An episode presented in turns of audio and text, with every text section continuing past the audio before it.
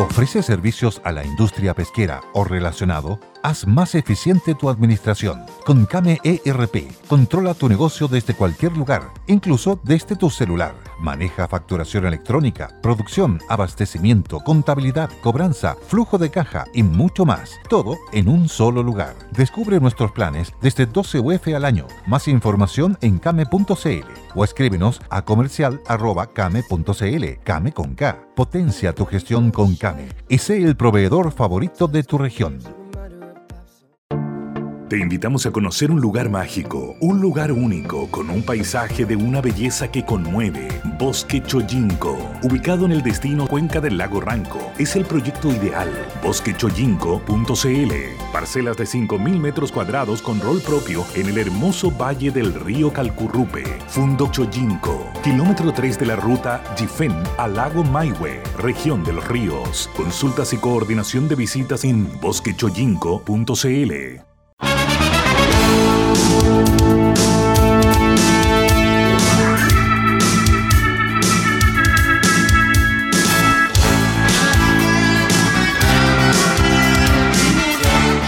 de junio. Estamos comenzando por los opuestos. Le habla Bárbara Briceño junto al diputado Diego Chalper y Francisco Vidal. ¿Cómo están? Muy buenas tardes.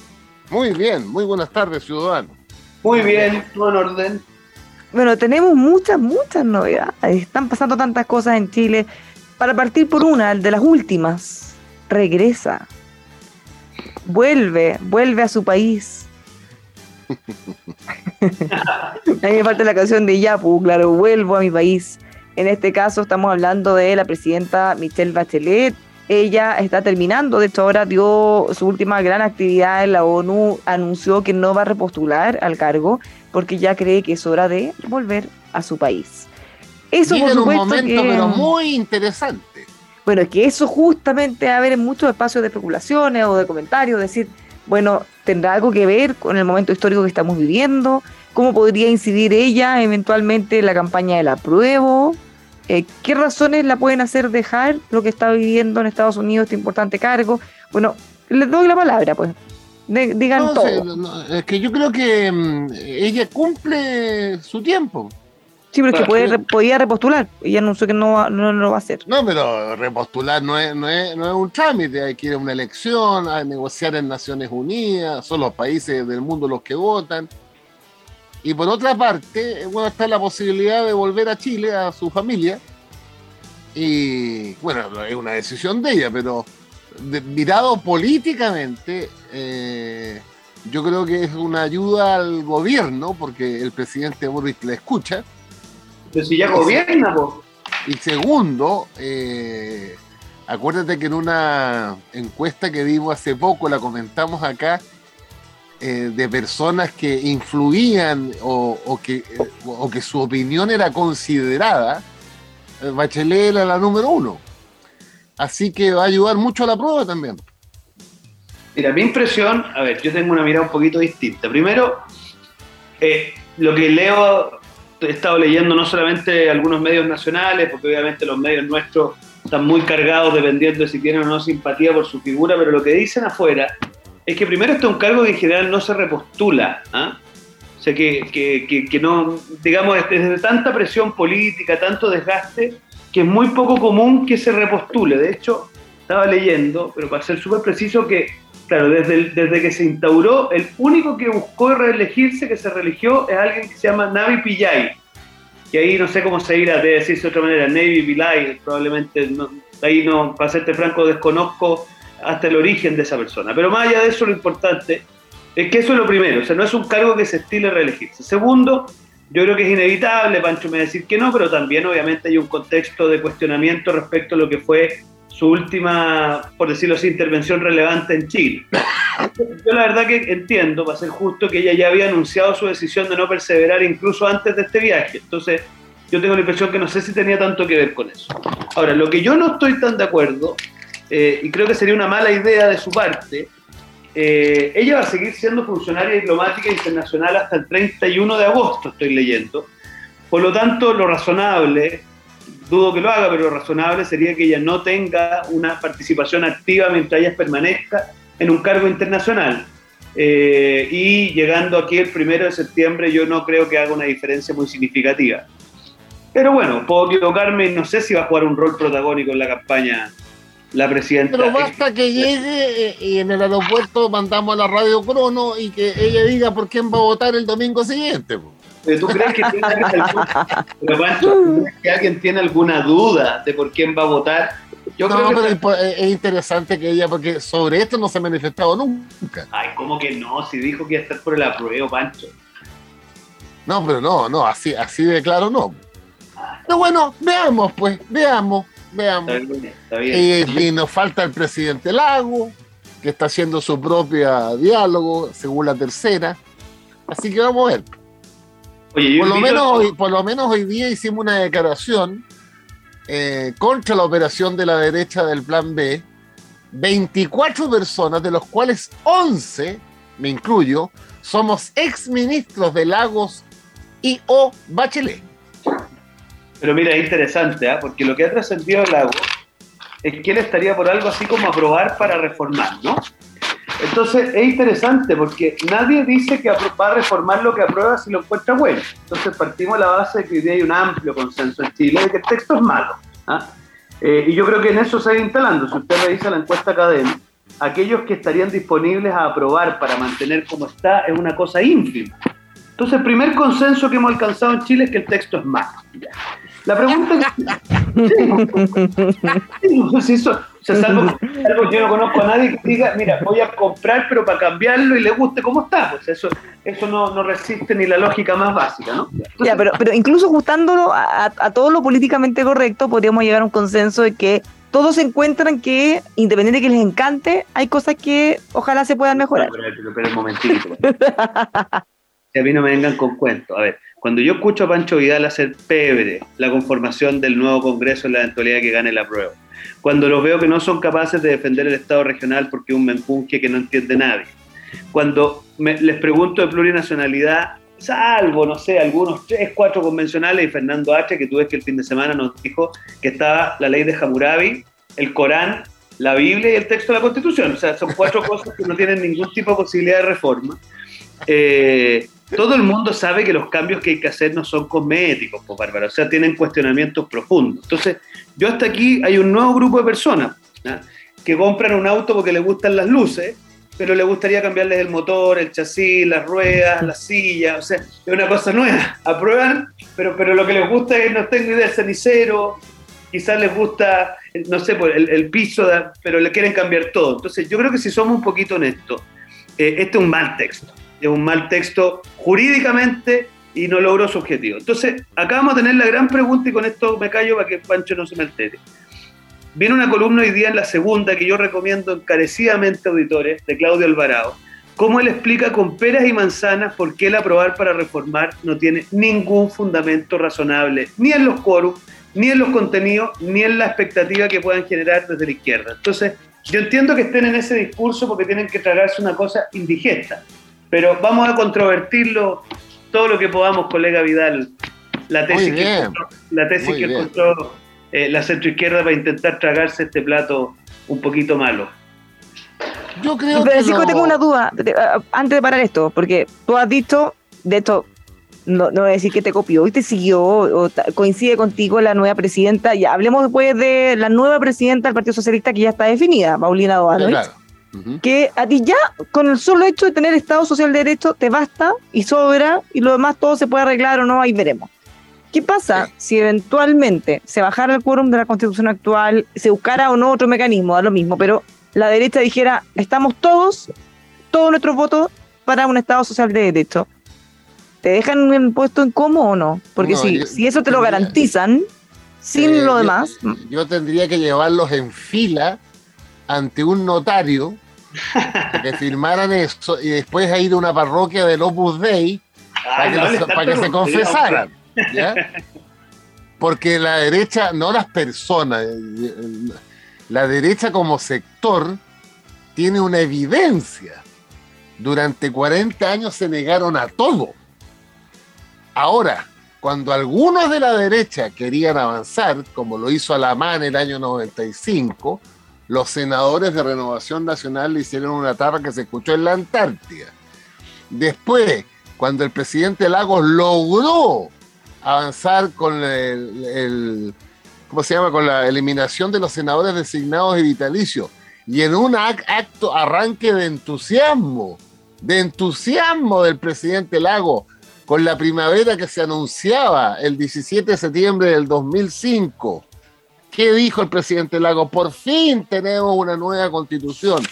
¿Qué le dijo el negociador de la derecha en el Mercurio? Lo he repetido hasta el cansancio ciudadanos que nos escuchan. Miren lo que dijo Andrés Chadwick cuando el presidente Lago dijo, abramos un nuevo camino. Cito, por muy importantes que hayan sido las reformas que hemos compartido y consensuado, sigue siendo la constitución de 1980. Se mantienen las instituciones fundamentales, tal como salió de su matriz. Palabras del jefe negociador de la UDI después del entusiasta discurso del presidente Lago. Pero, pero ¿cómo les voy a creer que van a concurrir con su firma a derogar la matriz de su constitución de Pinochet y Jaime Guzmán? Oye, eh, el fundamento ideológico que es el Estado subsidiario, la constitución como un modelo de negocio más que un modelo constitucional. A, a Chalpen le creo, güey. Pero ¿cómo lo había creado los otros? Pero escúchame, mira. Oye, ¿qué año fue eso de Chadwick? 2005. O sea, 17 años atrás. Muy bien. Escúchame, mira. Yo no me creas hoy día. Yo te quiero contar, porque lo busqué. Este fue un proyecto de reforma constitucional que presenté el 31 de enero del 2020, o sea, dos años atrás. Donde las cosas que sugiero, Pancho, mira, es modificar el artículo primero, inciso tercero de la Constitución. Y te lo voy a leer, yo creo que te va a gustar. El Estado deberá promover la solidaridad a través de políticas públicas en que todos contribuyan a mejorar las condiciones de vida de las personas en situación de vulnerabilidad. Asimismo, es deber del Estado impulsar un desarrollo territorial equitativo entre las regiones, provincias y comunas. Y te podría leer varias cosas más que proponíamos dos años Charper, si a ti te creo, pero aquí hemos estado con la Bárbara por años, con Carlos Larraín. Ancho. ¿Y tú crees que Carlos Larraín, que es el hombre que manda Renovación Nacional, aunque está en Europa ahora? No te preocupes. Eh, por favor, pero por favor.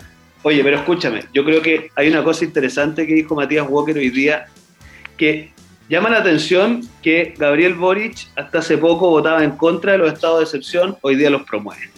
Hasta hace poco votó en contra de la ley Naim, que tú sabes que es de otro cabo que fue asesinado, hoy día probablemente van a impulsar. Entonces, fíjense que pasa una cosa increíble. Cuando la izquierda cambia de opinión en temas fundamentales, la izquierda evoluciona. Cuando la derecha cambia de opinión en temas fundamentales, la izquierda, con la superioridad moral que los caracteriza, dice que no les creemos. Bueno, está bien, es una manera distinta de entender la democracia, pero fíjate lo que dijo Ariel Mansur el domingo. Yo sé que para un proyecto de la izquierda es necesario contar. Se, me cayó la derecha aquí, espérate un poquito. Espérate, oye, yo sé que para un sector de la izquierda, para poder sobrevivir, Bárbara, es importante mantener vivo el mito de Pinochet, de la derecha extrema y la cuestión. Pero les tengo una mala noticia. Eso se acabó. Vamos a ir construyendo una derecha democrática vamos a apoyar la reforma de la Jimena Rincón con Matías Walker, vamos a tener un quórum de cuatro séptimos porque yo los quiero ver votando en la sala, acuérdate de mí, van a terminar votando a favor de eso, y Dios quiera vamos a presentar un curso de acción que no es un plan B y tú estás equivocado, eh, es un plan A, que es que el rechazo, este binario, que hoy día el apruebo tiene un curso de cambio y no el rechazo, el rechazo va a tener un curso de cambio.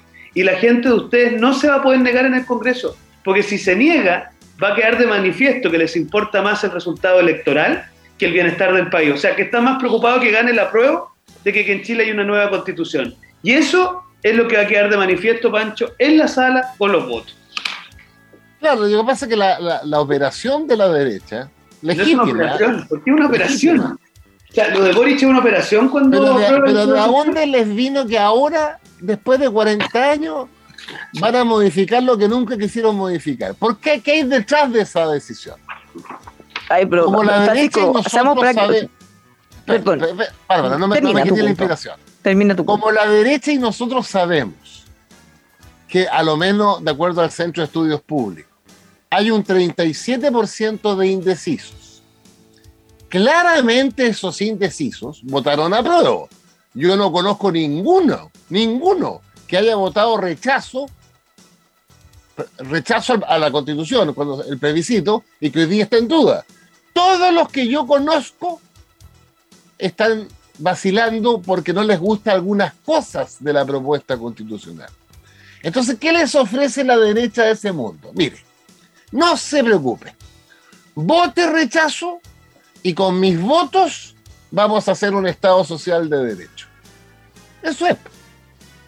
Entonces, ¿de dónde le vino el ataque a Macaya de, de, rebajar a, a cuatro séptimos? Por lo demás, rebajando a cuatro séptimos, momentito, igual sigue existiendo el Tribunal Constitucional como lo conocemos.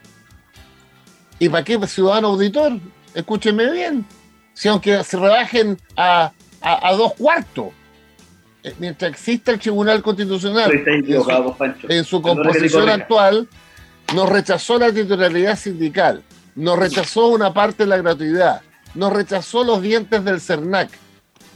Y ahora, ahora si, si lo que Diego dice es verdad, es un gran triunfo de las posiciones progresistas. Porque si la derecha firma, firma ante notario y después ante los legionarios de Cristo, que están por un Estado social y democrático de derecho, que garantice esos derechos y que esos derechos no están sujetos al bolsillo y a la cuenta corriente de los ciudadanos, levanta un monumento a la derecha democrática. Oye, pero espérate, Bárbara, dos comentarios, porque está buena esta conversa y es bueno sincerarlo. Respecto al Tribunal Constitucional, solo hacer una corrección para que no cometas una imprecisión. ¿ah? Escúchame, el TC no va a poder hacer nada si es que son reformas constitucionales, porque el TC no tiene la supervigilancia sobre las reformas, lo que tiene es sobre las leyes que están debajo de la Constitución. Entonces el TC no tendría nada que hacer. Yo creo que esto no es una ganancia ni de la izquierda, ni de la derecha, de las fuerzas progresistas. De la misma manera que Boric se le impone la necesidad de modificar su visión en materia de orden público, yo creo que mi sector político se le ha impuesto, te lo quiero decir bien francamente, tener que modificar su ortodoxia económica. Y eso es una realidad. No, sería muy bueno. Pero Pancho, eso no, yo, yo, yo, creo que es bueno que las fuerzas políticas vayan evolucionando en el tiempo. Ahora, donde tengo una diferencia contigo, es que lo que nosotros le decimos a la gente, mire, no se sienta necesitada de tener que aprobar este mamarracho que le envían, para poder sentirse parte de los cambios. Eso no, o sea, no tiene para qué hacerse parte de la plurinacionalidad, del fin de la independencia del Poder Judicial, de un montaje a nivel administrativo regional, que es una cosa que no entiende nadie y que mejor lo explica Mario Weisblut, eh, de, mira, podría seguir, si quieres vamos artículo por artículo. Entonces, ¿qué es lo que decimos nosotros?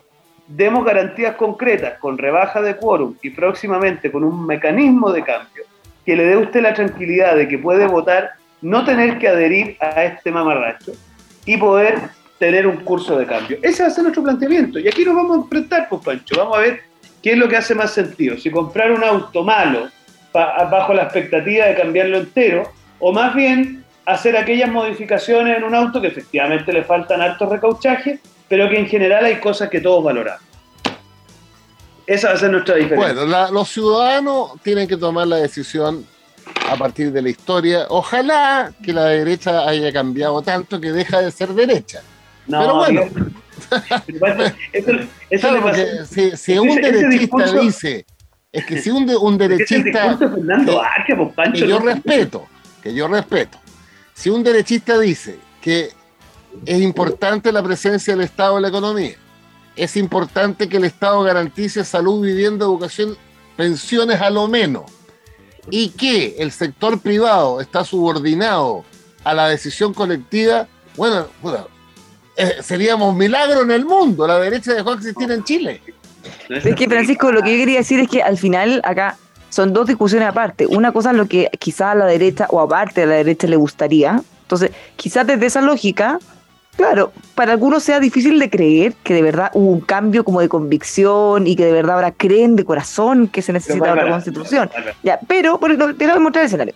Y otra cosa, que es lo que yo veo al menos, es que ya se entregaron y ya se dieron cuenta que no pueden seguir dando una pelea que, no tiene destino y que finalmente una democracia, si la gran mayoría de la gente quiere una nueva constitución, más allá de lo que ellos quieran, tenemos que tener una nueva constitución y probablemente entre los dos escenarios de tener esta que consideran que es muy mala, que se está proponiendo, bueno, cualquier otra cosa va, va a ser mejor, entonces mejor abrirse pragmáticamente a otro mecanismo que pueda dar un mejor texto que el que tenemos ahora. O sea, que el que se propone. Sería interesante para nuestros auditores. No, pero me toca a mí Vidal, sí. Ya, dale, dale. Esto es como cuando Ricardo Lagos dijo que iba a implementar el modelo de concesiones. Los autoflagelantes de la izquierda lo trataron de traidor, de que se había vendido al mercado. ¿O no? Primer presidente socialista después de Allende usando el modelo de concesiones. Es decir, entregándole a la administración privada de bienes de uso público. ¿Qué le dijo la izquierda en esa época? Los autoflagelantes, los Carlos Ominavi, que era un vendido al mercado. Yo, soy flagelante, ¿eh? yo era flagelante. No, puede ir a cosa intermedia. Pero bueno, eh, entonces yo creo que esta cuestión, oye, esta cuestión no es blanco y negro. A ver, mi sector político, efectivamente hay un ala que ha tenido una preponderancia, eso Pancho te lo tengo que reconocer, que ha tenido una mirada muy mezquina respecto a la participación del Estado en la economía. Y yo creo que de un tiempo a esta parte, a la izquierda le es muy funcional resaltarla, pero la verdad de las cosas es que si uno mira el gobierno del presidente Piñera, oye, reforma al CAE, sacar la banca del crédito universitario, algo que no se atrevió a hacer la centroizquierda, lo hace el presidente Piñera. Reforma salud, básicamente fortalecer el rol de FONASA. Entonces, yo creo que esta cuestión, claro, siempre en la discusión aparecen las categorías binarias, pero el mundo real es un poquito más complejo que eso. Entonces, mi impresión, si a mí me hubieran dicho, Vidal, hace cinco años que iba a tener a Boric hablando a inversionistas en Estados Unidos sobre la importancia de la inversión privada, o sea, yo te digo, mira, es como que me hubierais dicho que Boric iba a disfrazar de, de, no sé, de Milton Friedman. Entonces, esta cosa no es blanco y negro. Entonces, mi impresión, queridos auditores, es que el mundo blanco y negro solo sirve para las caricaturas. En la realidad, mi sector está aspirando a cambio y vamos a hacer lo posible, Pancho Vidal, para convencerlo.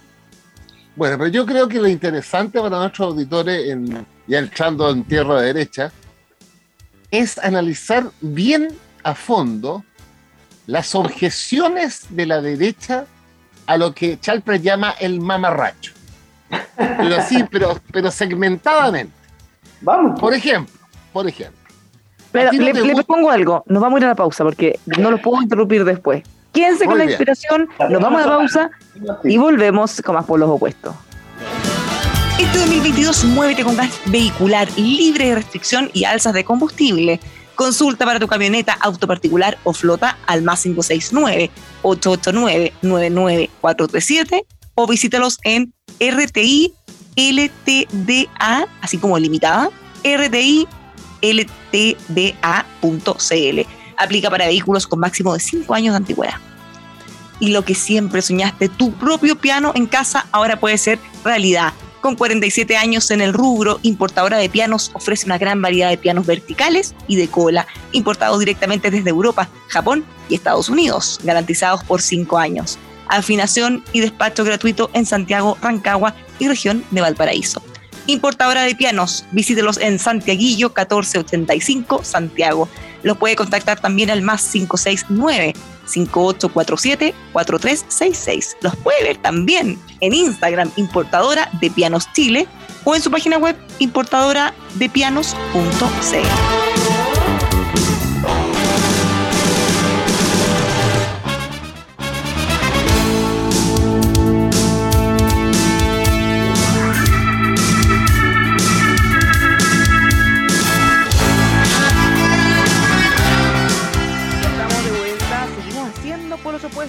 este lunes 13 de junio. Nos quedamos justo en el suspenso con toda la inspiración de Francisco y el diputado Salper, que hoy día llegaron recargadísimos. Muy eh, bien. ¿Quién retoma? ¿Francisco? Es que la, la, vuelta de Bachelet para mí es que es como una vitamina.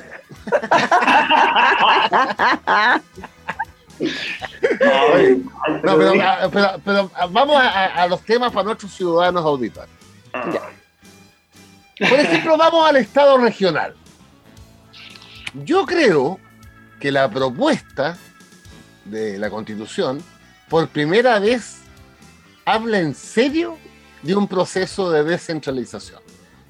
Que por lo demás, Diego, siempre fue una bandera de, renovación nacional.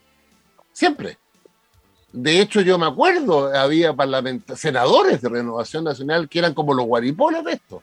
Carlos Cantero, Mario Río, Antonio Horvat, que siempre los recuerdo porque fueron los que me dieron los votos para hacer, la elección separada de alcalde y concejales. Ahora, lo que tenemos ahora es, es un Estado regional súper potente. O sea, ya elegimos gobernadores, ya fue un paso, no son intendentes designados Ahora la idea es que hay una asamblea regional, que no es otra cosa que un consejo regional que hoy día tenemos, que se va a llamar asamblea regional. Y que tiene las atribuciones largamente esperadas por las regiones. Mira, mi único problema con el Estado regional es el gasto. Pero si en la, propuesta de Estado regional, después de todas las atribuciones, abajito dice la línea roja. Y esto en el marco de la responsabilidad fiscal y en el equilibrio financiero a nivel nacional. ¿Cuál es tu objeción Mira, yo al Estado regional? Lamento, querido auditores, no estar en el Congreso porque en el Congreso tengo el texto de la Constitución argentina. pero, ya, pero, ¿cuál es tu objeción? mi, mi, objeción es la siguiente. Esto, esto parte diciendo que el Estado regional se compone de autonomías regionales, autonomías locales autonomías indígenas, que no se te olvide, y autonomías, que no son autonomías, son lugares especiales, que en el fondo son Juan Fernández y la, y la isla de Paz. Mis objeciones son las siguientes. Primero, acá lo que hay es una superposición burocrática, Pancho, que no entiende nadie. Y quien mejor lo explica a estos auditores es Mario Weisbrug, nombre de izquierda, que dice que cómo vamos a hacer cuajar el, la Asamblea Regional con el actual Consejo Regional, con el delegado que no se ha dicho, Pancho, todavía en las normas transitorias. pero, es evidente. No, no, no, aquí, por aquí, si fuera evidente. Después, el delegado presidencial, el gobernador regional y los seremios. O sea, ¿cómo dialoga todo eso? Es algo que todavía nadie se explica. Y si ya nadie se lo explica a nivel regional, Pancho, a nivel local, ¿cómo vamos a también una asamblea local que crea un estatuto local? Mm. Yo no sé, bueno, hay varias atribuciones, ¿no? Eso, esa es la parte alemana, todo esto del, de la propuesta que además no se sabe cómo dialoga con el municipio, no se sabe cómo dialoga con el Consejo Municipal y por supuesto tampoco con las COSOC. Entonces, es todo un enredo y además tiene el problema, querido Pancho, que cada una de estas entidades tiene escaños reservados.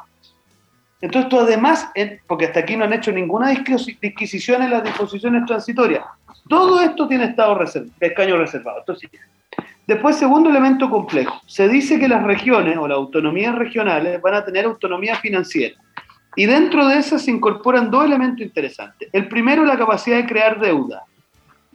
Tú sabes que eso lo tiene Argentina. Yo, ya. Yo a mí eso me parece preocupantísimo, porque a ver, ya es muy difícil cuando un país se ve la necesidad de, por ejemplo, emitir un bono soberano tener que presentarlo en una, no sé, no tengo idea, en la bolsa norteamericana, venderlo. O sea, eso que ya lo haga Chile es tremendamente complejo. Que lo puedan hacer las regiones me parece tremendamente complejo. Y lo segundo que encuentro complejo es que no está todavía claro si van a tener capacidad de crear tributos. Porque si en Chile vamos a tener tributos regionales, eh, chuta, eso sí que lo encuentro complejo, porque que el día de mañana una región pueda crear un impuesto territorial específico, va a generar tremendas situaciones complejas dentro de las distintas regiones. Entonces, mi impresión, Pancho, es que esto es un invento donde se conjuga el federalismo argentino, el federalismo alemán, especialmente en esta idea de los estatutos más locales, mm. y una frasecita que, con la que cree que cierran todo, diciendo que la unidad del Estado permanece. Pero fíjate que es bien difícil creer que una región que tiene autonomía financiera, que puede crear deuda, que puede crear impuestos y que el día de mañana va a poder tener prácticamente asamblea propia con estatutos propios, no tensione la unidad. Y si ya es difícil sostenerlo respecto de las autonomías regionales a seca, con las autonomías indígenas ya la cosa se vuelve. No, pero ese, es un tema aparte. Yo estoy hablando del Estado regional. Ya, pero todo va junto, porque la autonomía de, de pueblos originarios, la autonomía territorial indígena salvo el título, no tenemos ni una hoja. ¿Qué significa eso? Pero espérate un momentito, si hay un artículo largo, que es la pelea eterna que tengo con la Cecilia Robaretti los martes en las mañanas, porque mm. ese artículo largo que habla de las autonomías indígenas se enmarca entre los llamados derechos colectivos. Y ahí se hace una enumeración de tres frases, donde se incorpora autogobierno, reconocimiento territorial, reconocimiento de las propias instituciones, de la propia normativa, de la propia jurisdicción. O sea, mira, lo que define ser un Estado, Pancho querido, es un conjunto de personas que vivimos en un mismo territorio y nos sujetamos a unas mismas normas y una misma autoridad. Es decir, la descripción que se hace de las autonomías indígenas. Entonces, mi preocupación, siguiendo un poco por lo demás a García Linera, es que aquí lo que han hecho es, que, es creer que esa entidad territorial autonómica no va a tensionar la unidad completa. Y eso a mí me cuesta mucho creer. Para serte franco. Pero, le quiero agregar, por último, le quiero agregar una pura, una pura inquietud a esto, porque fíjense que yo vengo siguiendo em, en las comisiones cómo salió al final lo del consentimiento. Acuérdense que estaba consentimiento pueblo originario y consulta de pueblo originario y tenían que armonizarlo. Mm. Lo que terminó quedando es que se necesita un consentimiento, consentimiento de pueblo originario para todas aquellas materias que puedan afectar sus derechos reconocidos en esta constitución. Es que me acabo de acordar porque el diputado dice que en el caso de las autonomías territoriales, ahí le, dieron algunos derechos, entonces, al final en la práctica, todo eventualmente puede terminar siendo algo que afecte en sus derechos establecidos en esta constitución. Entonces, significa eso que les vamos a tener que pedir un, o sea, vamos a tener que necesitar su consentimiento, o sea, sí o sí o no se hace para prácticamente todo o no. ¿A quién se le pide ese consentimiento? ¿Te has hecho esa pregunta? ¿A quién? Es que yo creo que se lo pidan a quien se lo pidan no lo van a dar. al, territorio, al, territorio predefinido, a las comunidades de ese territorio. ¿Pero quién? ¿Pero a quién? O sea, a ver, porque por ejemplo en, en Canadá tú tienes un consejo de pueblos originarios que asume una especie como de representación de este tipo y a ellos se les hacen las consultas. Aquí no hay. Entonces, yo decía, ¿a quién le pides el consentimiento? Por ejemplo, yo en un territorio autonómico indígena. Eh, pero, pero, pues, seamos ordenados. No, no, es que Pancho, que esto es parte de lo mismo. Seamos, seamos ordenados. Eh, eh, es una misma cazuela. Pero en el Estado regional, mi segundo tema era la plurinacionalidad, lo que estamos hablando. En el Estado regional, lo que hay en la propuesta es el mayor avance en la historia de Chile con respecto a las regiones. Eso es que lo que claro a nuestros ciudadanos auditores de regiones. Ahora, claro. Pero, es que no todos coinciden con ese diagnóstico, porque... cualquiera, nadie me puede decir que esta es una propuesta centralizadora.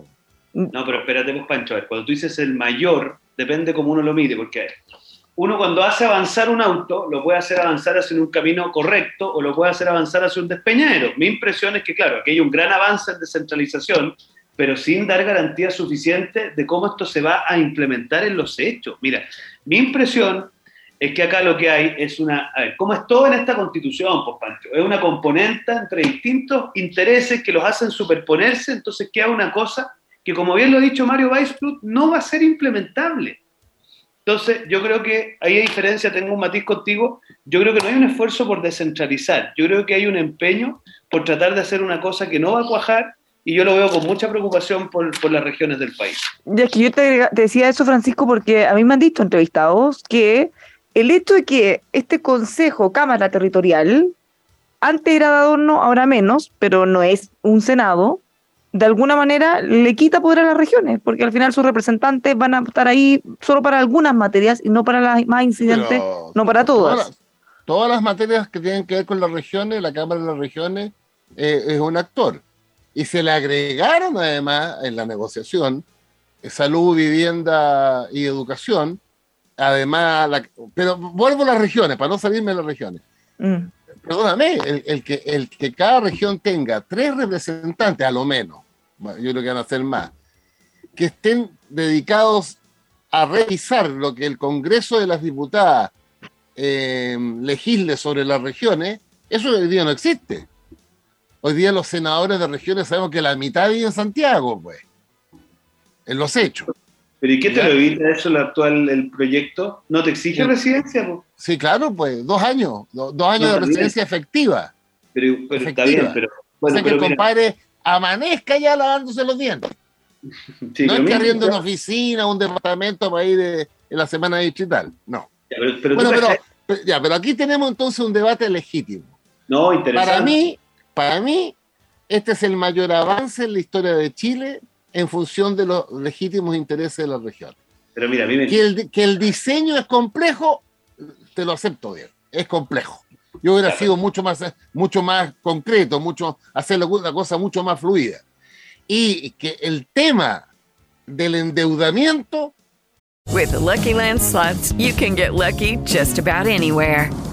This is your captain speaking. Uh, we've got clear runway and the weather's fine, but we're just going to circle up here a while and uh, get lucky. No, no, nothing like that. It's just these cash prizes add up quick. So I suggest you sit back, keep your tray table upright, and start getting lucky.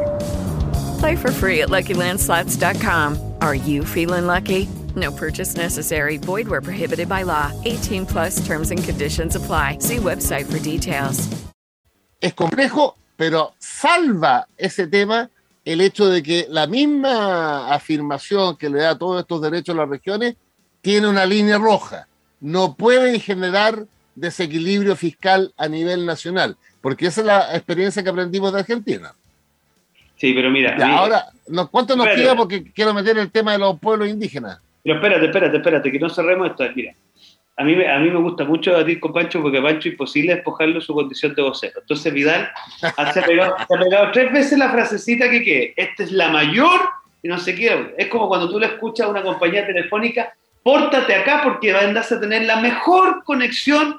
Y después lo que le pasa a los pobres usuarios es que cuando andan por los caminos rurales se le cae la señal y se acuerdan de la frasecita. Entonces yo lo que le pido a nuestros usuarios, que más allá de la frase para el bronce que quiere dejar instalado mi querido Polo Huesto, péguenle una revisada. Mire, revisen lo que ha dicho Mario Weisblut. No le crean a este humilde panelista, sino que lean a Mario Weisblut. Mario Weisblut ha hecho un análisis serio de cómo esto no tiene ni pies ni cabeza administrativo. Y ya que Pancho lo mencionó, mira, la famosa, lo que quisieron hacer con la Cámara de las Regiones, Pancho, es un poco lo que hace Bundesrat con el Bundestag, que es tener una pseudo representación regional que supervigila eh, el trabajo del Congreso. Ya. Pero, pero como todo lo hacen como a media, no lo hicieron en todas las materias. En el Bundesrat, para que tú sepas, operan aquellas cuestiones que son de clara identificación regional, que en el caso de Alemania es la educación, que no tiene carácter federal, sino que estadual. Y en segundo lugar, aquellos asuntos específicos de orden territorial. Aquí, en cambio, por alguna extraña razón, meten algunas materias, no meten otras la ensalada de atribuciones es tremenda. Tienen facultad, por ejemplo, en materia de acusación constitucional, que no se la explica a nadie, salvo que por una componente de negociación política. Entonces, coincide conmigo. Yo sé que no lo vas a poder porque tu vocería puede más, pero que la ensalada está mal hecha, está mal hecha. Ya, pero, pero la ensalada puede tener demasiado condimento. Pero de que la ensalada sustantiva, el avance más grande desde Bernardo Higgins. Desde Bernardo Higgins no, tuvimos un prestado. La vuelta que, la que le dieron un decálogo, así como las 10 frases que hay que instalar. le, estoy hablando a los ciudadanos auditores de Polo Opuesto de Arica Punta Arena, saltándome Santiago. y sobre todo los de la, oye, sobre todo la región de O'Higgins, que aquí tenemos un representante. Y por lo mismo la defiendo constante sería porque no me gusta que le vendan humo. Oye, a propósito, a propósito de el otro día eh, me llamó una radio de Rengo. no, sé cómo se llama la radio. Y te empezaron a pelar, pues, yo te tuve que defender. ¿En serio? La, radio de Rengo. Nadie es profeta en su tierra. Tiene que haber sido la radio Gente, que es una radio de izquierda de Rengo que efectivamente no me tiene mucho cariño. Pero está la ah, Río Claro, que está la Río Claro, que es una radio más de centro, que me tiene un poquito más de cariño. Déjame hasta ahí, ¿no? Entonces ahora les propongo, ciudadanos auditores, que clarito la diferencia que tenemos en Estado regional. Vamos al tema más complejo y si no alcanzamos el día, seguimos mañana, Barbarushka, que es el tema de los pueblos originarios. ¿Cuál es tu objeción, Diego? No, con los pueblos originarios, con el tema plurinacionalidad. Sí. Mira. pero ¿dónde está el, corazón de tu objeción? No, el corazón de mi objeción es que creo que de buena fe, porque yo de verdad aspiro a que haya buena fe en esto, se busca, por decirlo así, establecer un reconocimiento a los pueblos originarios en virtud de una deuda histórica. Eso, yo empatizo con eso. Pero lo que se hizo fue establecer, mira, no hay nada peor en las sociedades cuando se erigen grupos privilegiados, Pancho, que tienen estatutos de derecho que los ponen en una situación de desigualdad inaceptable para el resto. Y te voy a dar cinco ejemplos. Primer ejemplo, el chileno no va a tener derecho sobre las aguas, sobre la propiedad de las aguas va a tener una autorización administrativa. En cambio, ellos van a tener propiedad sobre las llamadas aguas ancestrales, que vaya a saber quién las define. Dos, los chilenos vamos a tener que ser expropiados por justo precio y no vamos a tener más que las causales de utilidad pública de toda la vida. Los pueblos originarios van a poder exigir por restitución de tierra un mecanismo con una causa específica.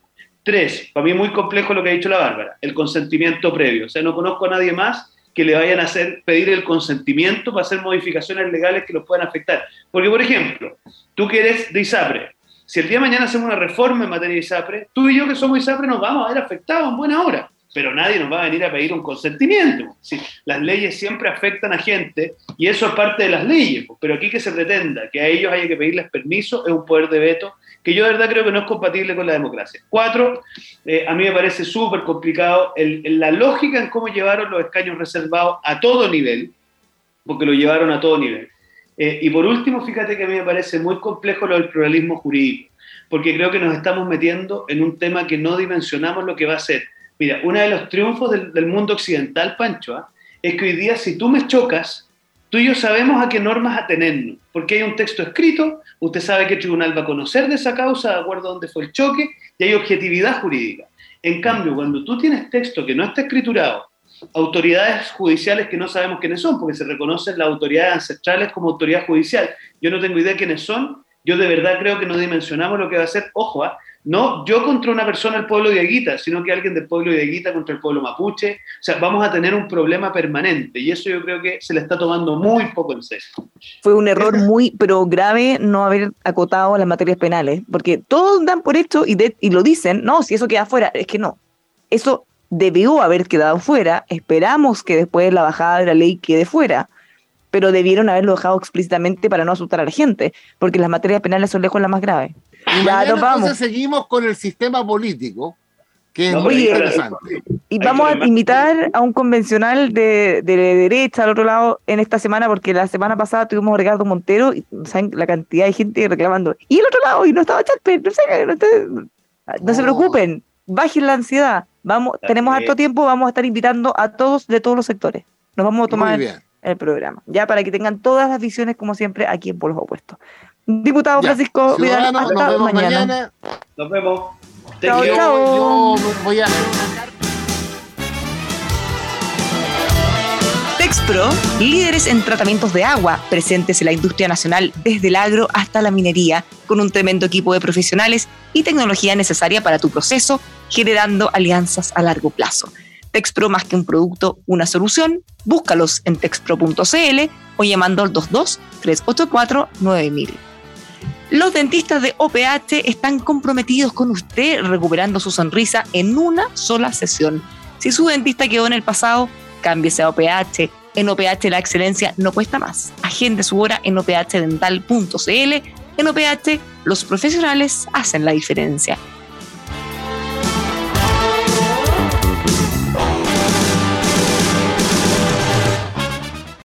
Lucky Land Casino asking people what's the weirdest place you've gotten lucky? Lucky? In line at the deli, I guess? Aha, in my dentist's office.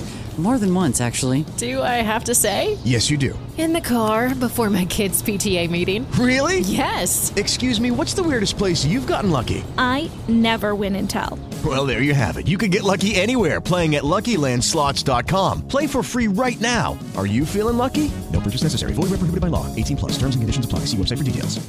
Lucky Land Casino asking people what's the weirdest place you've gotten lucky? Lucky? In line at the deli, I guess? Aha, in my dentist's office. More than once, actually. Do I have to say? Yes, you do. In the car before my kids' PTA meeting. Really? Yes. Excuse me, what's the weirdest place you've gotten lucky? I never win and tell. Well, there you have it. You can get lucky anywhere playing at LuckyLandSlots.com. Play for free right now. Are you feeling lucky? No purchase necessary. Void where prohibited by law. 18 plus. Terms and conditions apply. See website for details.